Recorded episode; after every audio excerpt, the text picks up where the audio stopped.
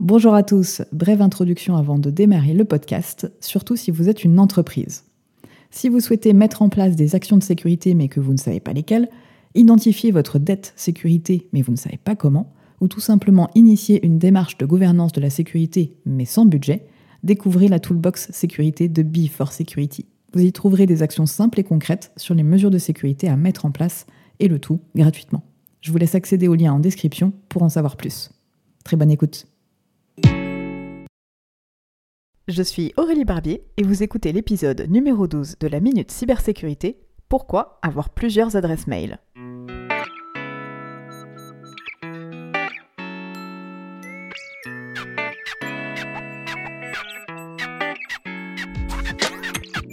Bienvenue sur la Minute Cybersécurité. Je suis Aurélie Barbier, je suis entrepreneur, experte en cybersécurité, et sur ce podcast, je vous partage toutes les semaines des notions simples de cybersécurité que vous pourrez vous approprier et appliquer tant dans votre vie personnelle que professionnelle.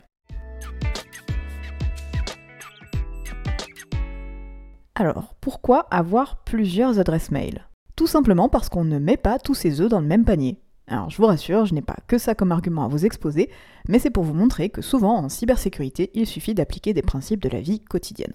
Un second argument, c'est que cela peut vous servir à avoir à minima une adresse mail de secours. Justement, si vous perdez le mot de passe de votre messagerie principale, vous pourrez vous en servir pour vérifier votre identité.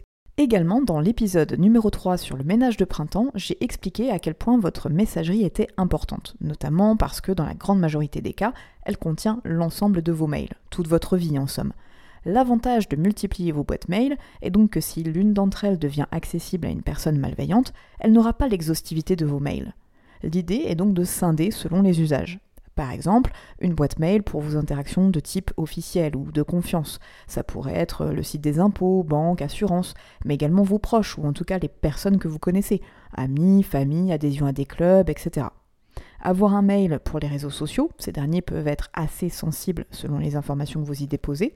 Avoir un mail divers ou poubelle pour toutes les inscriptions sur des sites internet, que ce soit avec des achats ou non, du streaming, etc. Vous pouvez bien évidemment en créer plus, il suffit de trouver l'équilibre pour ne pas que ce soit trop compliqué à gérer. Avoir plusieurs comptes mail, ce n'est pas forcément plus compliqué si vous utilisez une application de centralisation de mail type Thunderbird, Outlook, etc.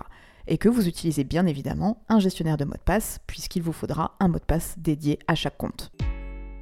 Lorsque vous voulez accéder à de l'information sur un site en ligne mais qu'un compte est nécessaire pour y accéder, vous pouvez utiliser ce qu'on appelle une adresse mail poubelle, c'est-à-dire une adresse mail valable quelques minutes, voire quelques heures uniquement, puis elle est en quelque sorte détruite.